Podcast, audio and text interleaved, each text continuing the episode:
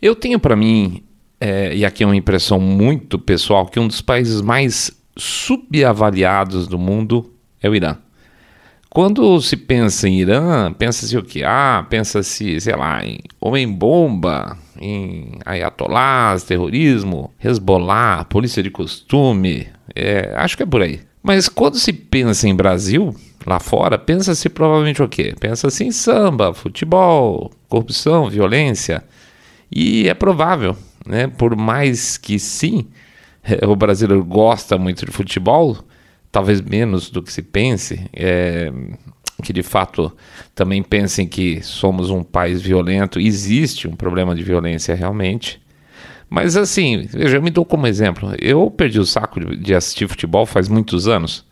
É, eu não participo de esquemas de corrupção e se me colocarem para sambar, provavelmente eu vou parecer um alemão andando lá com os dedinhos levantados achando que está sambando. E sim, eu já fui assaltado, mas isso foi há 37 anos atrás. Então essas coisas, essas correlações não são tão genéricas como deveriam, né?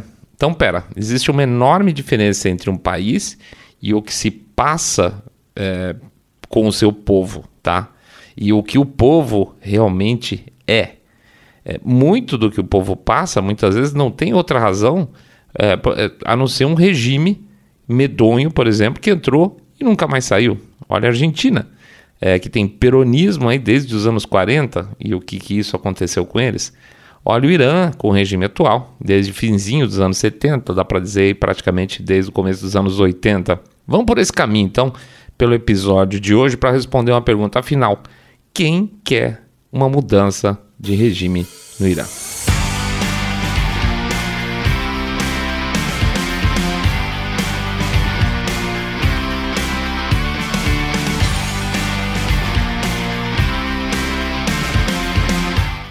Tá bom, quem mais além do povo?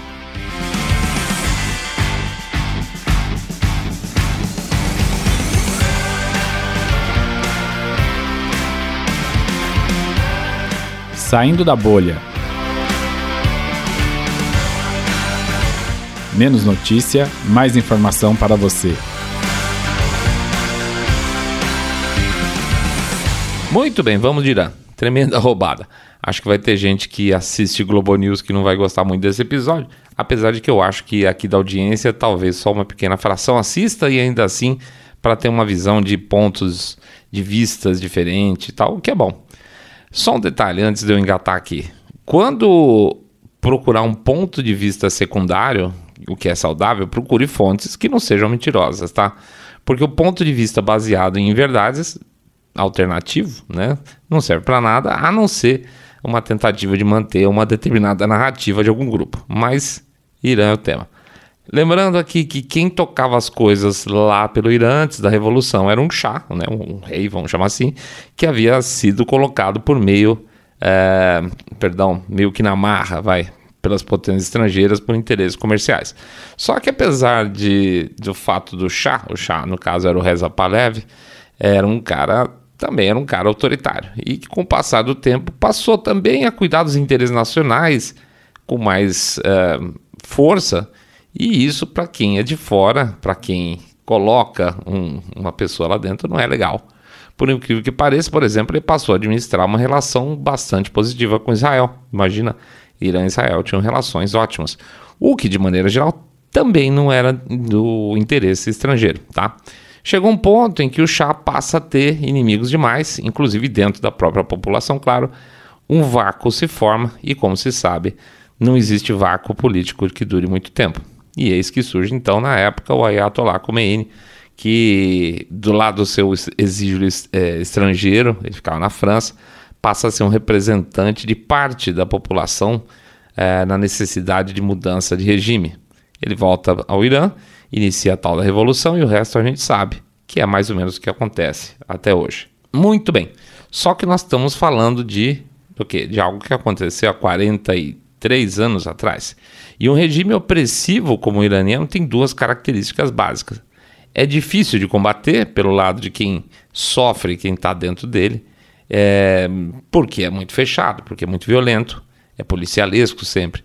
E só se segura porque é na base da porrada, censura, é, a pseudodemocracia, né, aquelas coisas e outras cocitas mais que de repente a gente pode estar tá aí na proximidade de sentir na pele.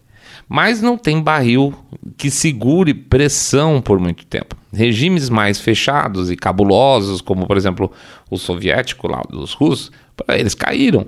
E não é, não há porque um regime como o iraniano que comparado com os soviéticos é muito mais frouxo, não venha a cair também a partir do momento em que uma maioria sinta a necessidade de mudança. É isso aí, o povo.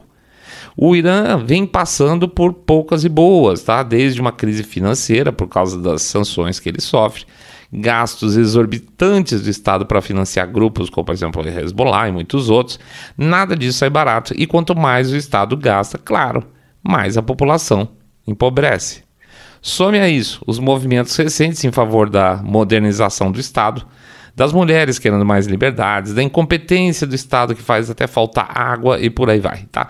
E aí o barril cresce a pressão e de fato está prestes a explodir. Muito bem, pensando em termos físicos, pensar em física no duro. Quando um barril vai explodir por pressão interna, o que, que pode atrasar esse processo? Pressão externa. É isso aí.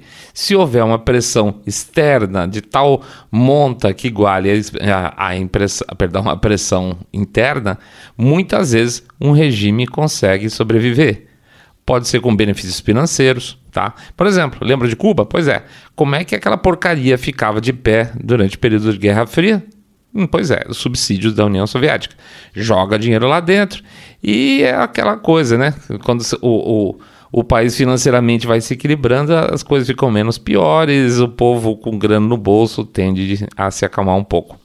Pode ser por meio, por exemplo, além de financeiro, pode ser financiamento de recursos de repressão, arma, treinamento das forças de segurança. Pode ser ajudando a silenciar o povo internamente por meio de ONGs, né? Ah, essas ONGs boazinhas que podem é, fazer contraponto à oposição interna que quer a mudança de regime. Como é que você faz isso? Com muito dinheiro também, enviado às vezes por bilionários bonzinhos de outros países. Ou seja, tem como externamente atrapalhar ou atrasar ou até cancelar um processo de renovação política de um país por meio de pressão externa.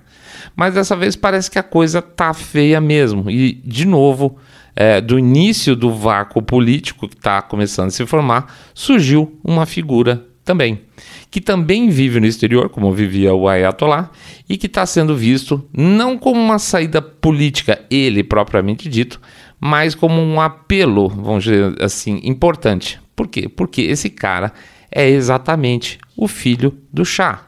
O nome dele também, Reza Palev. E eu adoro essas coincidências. Olha a história, então, se repetindo, mas agora com sinal trocado. Só que essa história tem um componente mais interessante. Dessa vez aí o, o Chá Júnior, é, ele, ele não quer o poder. Ele defende uma democracia parlamentar. Ele não quer voltar lá como reizão, como chá, aquela coisa toda. Ele quer uma democracia de fato, uma democracia ocidental, vamos chamar assim. Ele quer eleições, ele quer uma nova constituição, não a atual constituição que eles chamam aí meio de é, constituição híbrida, entre uma constituição democrática, sim, não, de jeito nenhum, e teocrática, tá? É, democrática só de fachada. Mas existe uma enorme pressão para que nada disso aconteça. Sério, sério. Tem quem pode ser contra uma coisa dessas que vai beneficiar o povo iraniano. Obviamente, o povo iraniano vai sair melhor se ele tiver uma situação política estável, onde você abandona uma teocracia que financia grupos terroristas internacionais. É óbvio que o povo vai ficar melhor nisso. E há quem torça contra isso. A bem da verdade, basicamente, todos os grandes grupos de pressão são contra uma mudança no regime iraniano. Então vamos por parte. Chineses por quê? Por que, que eles iam querer uma mudança? Hoje eles têm laços bastante positivos lá em relação ao petróleo. E hoje, sendo ruim para os chineses, certamente, também não seria bom para os russos, que por sinal têm tido uma excelente relação com o Irã no que se refere ao apoio da guerra da Ucrânia no comércio de armas, por exemplo. E talvez não seja tão bom assim ter novamente um grande concorrente no mercado de petróleo. Afinal de contas, a Rússia é Se as, as sanções é, contra o Irã caírem, porque teoricamente vamos dizer que eles voltam a ser uma, eles passam a ser uma democracia, caem as sanções, o Irã volta a vender petróleo no mercado internacional. Então, por um lado, os chineses gostam do Irã isolado porque passam a ser parceiros dele e eles podem consumir à vontade o petróleo iraniano. Os russos também não, não fazem muita questão, porque vai ter um concorrente e talvez não seja um regime tão favorável aos russos. É, hoje eles são. É, e os Estados Unidos? Bom, normalmente há de se imaginar que os Estados Unidos e o Irã são é, potências antagônicas, né? Basta lembrar o que aconteceu aí recente lá na, durante a administração Trump, que o Trump bombardeou lá, explodiu, na verdade, um, um dos chefes da, da quadrilha iraniana dentro do Iraque mesmo. Lembra disso? Então, Mr. Way me salvou aqui de cima da hora. Qassem Soleimani, lembra disso? Então, ah, que todo mundo falou que ia ter uma nova guerra mundial e obviamente não teve. E aí teve aquela barbeiragem que os os iranianos derrubaram um avião comercial do Irã. Eles são muito incompetentes, na boa. É, em outras palavras, é isso aí. Mas, de qualquer forma, os Estados Unidos, de maneira geral, é visto como uma potência concorrente, certo? Mas não exatamente durante as administrações democratas. Vamos lembrar que desde o Obama, os Estados Unidos é, eles ensaiam aí umas gentilezas com o regime dos ayatollahs. Eles fizeram aquele acordo para re retirar sanções, devolveram alguns bilhões de dólares que estavam retidos lá nos Estados Unidos, financiaram, de certa forma, um, um refortalecimento do regime na época dos, dos democratas. Lembre-se, republicanos puxam a brasa para sauditas, democratas puxam brasa para os iranianos. Reparem como os iranianos andam soltinhos ultimamente pelo mundo afora. Isso só é possível porque não tem um Estados Unidos na bota dele. Imagine se isso estaria acontecendo na época de Trump ou se ele, é, se ele tivesse sido reeleito, por exemplo, tá? que mais? Os globalistas de maneira geral. Então vamos botar os, glo os globalistas do Oriente, os globalistas do Ocidente, não são muito chegados nesse tipo de manifestação. Porque quando você tem uma mudança de regime forte, você impulsionado de fato pelo povo, geralmente você vai ter lá dentro um regime um pouco mais nacionalista, né? A não ser que se consiga levar bem no bico a turma. Mas a tendência é que você tenha um Estado mais soberano, ou seja, um Irã mais soberano, um pouco menos afim de interagir com essa camada da elite globalista é, mundial.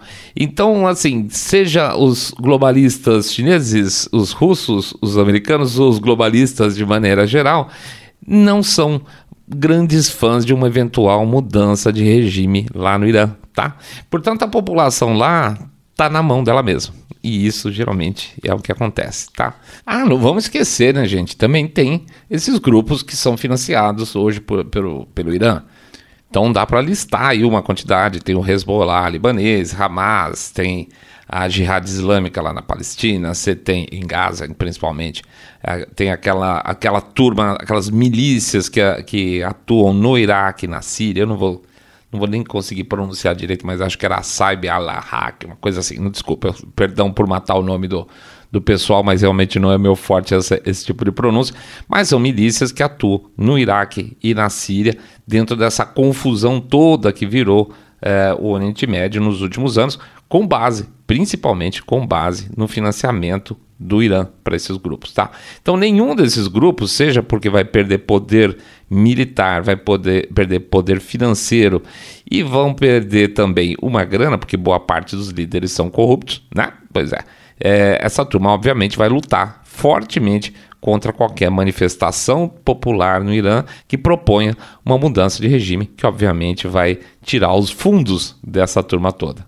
Que mais? Ah, bom, você tem os israelenses. Bom, esse sim, esse sim, porque nós estamos falando aqui de sobrevivência novamente, sobrevivência de Israel. Tirar um regime de malucos do Irã diminuiria muito a pressão sobre Israel, que tem inclusive atacado alvos no Irã em segredo, segredo, né, mas todo mundo sabe que são eles, nos últimos anos. Uma mudança de regime de um país que prega e financia o discurso do fim de Israel é bom para os caras. Então, isso poderia aí ajudar a baixar um pouco a bola e fazer com que o Irã parasse de bancar grupos terroristas que vivem ali nas suas fronteiras e 3x4 fazendo chuva de foguete. Então, talvez aí de toda essa turma, quem ficasse mais feliz provavelmente seria Israel. Mas vamos lá de novo, nós estamos em plena administração democrata nos Estados Unidos. Quando as administrações são democratas nos últimos anos, certamente não é um bom sinal, não é um tempo de abundância para Israel. Existe o apoio, esse apoio não pode ser retirado de maneira geral, porque desbalancearia, mas se você pegar os políticos democratas americanos e, sobretudo, uma faixa mais uh, progressista e a mais à esquerda do Partido Democrata, lá eles batem muito forte Israel. Se você considerar também algumas corporações, e a gente já fez até programas sobre isso falando, você pegar o caso lá do pessoal da Ben Jerry's, eles estavam lá criticando abertamente o Estado de Israel por causa das relações deles com os palestinos. Ou seja, é aquela velha história de novo, né? Políticos e corporações trabalhando juntos. Hum, a gente sabe o que significa isso, né? Tem um nomezinho bonito, chama fascismo, tá, gente? Portanto, apesar da gente ficar animado e ver que está acontecendo um movimento que pode fazer com que o povo iraniano é, indo às ruas consiga a sua liberdade, liberdade de expressão, liberdade de culto, liberdade de imprensa, tudo aquilo que hoje eles não têm, inclusive um sistema político absolutamente mentiroso, onde existe conselhos que vão aprovar ou reprovar ah, eventuais candidatos políticos nas eleições, ou seja, não é uma democracia. Essa possibilidade de um avanço rápido, porque existe uma pressão muito grande popular, está sendo, sim, de certa forma, bloqueada por tudo que há de fora do país. Não é legal a gente pensa isso num país estrangeiro e a gente fica pensando também o quanto a gente fica olhando para o nosso umbigo, pensando nos partidos, ah, o PL, o João, o Pedro, o PT, e quanto a gente esquece da quantidade de pressão internacional que existe para que a gente tenha aqui no Brasil o regime A ou o regime B achar que a gente está isolado porque o país é grande, que o Brasil é poderoso, porque nós temos matas nossos rios são mais bonitos, é um pouco de inocência, tá, gente? É importante a gente ficar de olho quem está fazendo pressão lá fora contra quem, para saber o quanto dessa pressão também tem tido nos últimos anos no nosso país. Tá bom? Então, a gente torce, simplesmente a gente torce pelo povo iraniano, assim como a gente torce sempre pelo nosso povo brasileiro. É isso aí, pessoal. Vamos lá para o nosso Jabaceito Expresso. Pedir para vocês entrarem no nosso site www.saindabolha.com.br e clicar no botão follow ou seguir a gente no Spotify, Podcast Addict, Google Podcast, Apple Podcasts.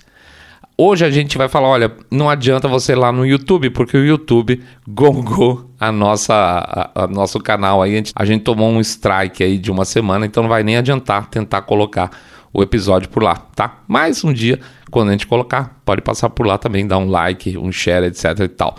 Em compensação, o episódio está no Rumble, o episódio de hoje está no Rumble, e o episódio que a gente teve, que aliás, que o YouTube tirou da gente, ele simplesmente apagou o episódio nosso, a gente colocou no Rumble também, para quem quiser saber o que, que a gente falou que desagrada o YouTube, tá? que mais? A gente pede para fazer o boca a boca sarado, contando que vocês estão acompanhando o podcast Cabeça Direita Limpinho Supimpa, que detesta abomina, abominamente, não, abomina o politicamente correto. Pede também para fazer o share de maneira geral, tá? Porque tá complicado, os caras estão gungando a gente direto. que mais? Pede para, de coração, considerar lá a doação para o nosso Pix. Pode ser um, dois, cinco, dez, dez milhões de reais, pingado não é seco, ou um real por episódio, que obviamente ajuda pra caramba, tá? Nesses tempos bicudos, onde tentam gente de tudo quanto é lado, uma ajuda sempre cai muito bem. O que mais? Ah, sim, claro. Tem o Apoia-se. O Apoia-se também existe para vocês poderem fazer um plano de doação. E aí cai mensalmente no cartão de crédito. Vocês não precisam ficar pensando se já doaram esse mês, essa quinzena, aquela coisa toda, tá? Tem gente que gosta. Todo episódio, religiosamente, faz uma doação. Tem gente que gosta mais passado. Então tem um monte de opção. O endereço do Apoia-se é apoia.se barra saindo da bolha, apoia.se barra saindo da bolha. Finalmente, estamos com o nosso pré-lançamento do nosso livro Trilhando Teorias das Conspirações, tá? fala um pouco, inclusive menciona a história do, do Irã, um pouquinho de passagem dentro de uma história americana. É, é muito interessante, é um, é um fato relativamente, eu acredito, desconhecido do público brasileiro. É, na época daquele da crise dos reféns americanos lá no Irã. Acho que vale a pena para vocês conhecerem essa historinha também. É uma teoria conspiração, que não é exatamente conspiração, tá? Então o, o livro Teoria das é, Trelendo Teoria das Conspirações está lá no endereço www.trelendo, opa,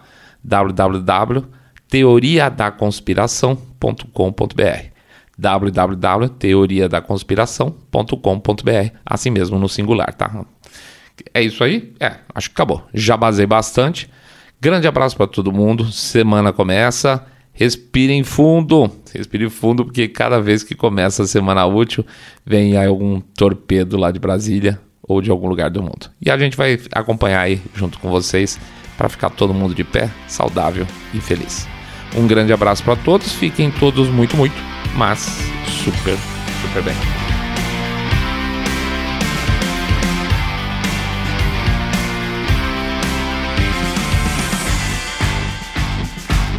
Saindo da Bolha